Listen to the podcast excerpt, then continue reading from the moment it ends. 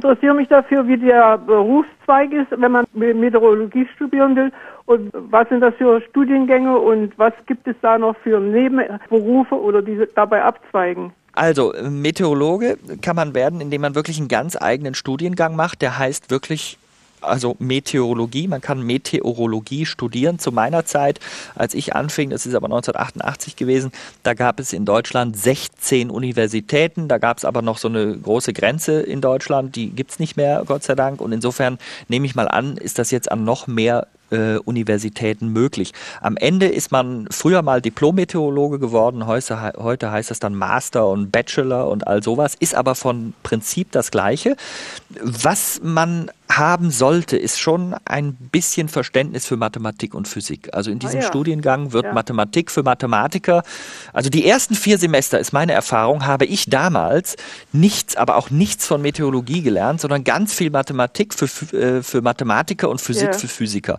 Das Aha. war, wenn ich das so sagen darf, sehr anstrengend. Aber wenn man durch den Tunnel durch ist und wenn man, sagen wir mal, wie es in meinem Fall der Fall war, an diesen Dingen auch Freude hat und ein bisschen Verständnis hat und dann hineinkommt in den Bereich der Meteorologie, wo man dann noch Schwerpunkte setzen kann, ob das atmosphärische Chemie ist oder ob das Wettervorhersage, also Synoptik ist, ob das Modellierung ist, also das, was die Klimaforscher ja, zum ja. Beispiel tun, in die Zukunft hinein modellieren, wie entwickelt sich der Klimazustand des Planeten, aber auch in die Forschung, wie kann man die Wettervorhersage verbessern. Da gibt es ein riesiges Feld bis mhm. hin in die Versicherungen hinein, wo es um die Fragestellung geht, äh, für die Versicherungen, wo sind welche Risiken, auch beispielsweise Hochwasserprognosen zu machen. Ah, ja. All für diese Dinge werden natürlich Meteorologen oder Meteorologie-fachverwandte Dinge gebraucht. Es ist ein großes Feld. Aus meiner Sicht kommt es aber sehr darauf an, dass man selber, wenn man sich für diesen Zweig entscheidet, weil es insgesamt natürlich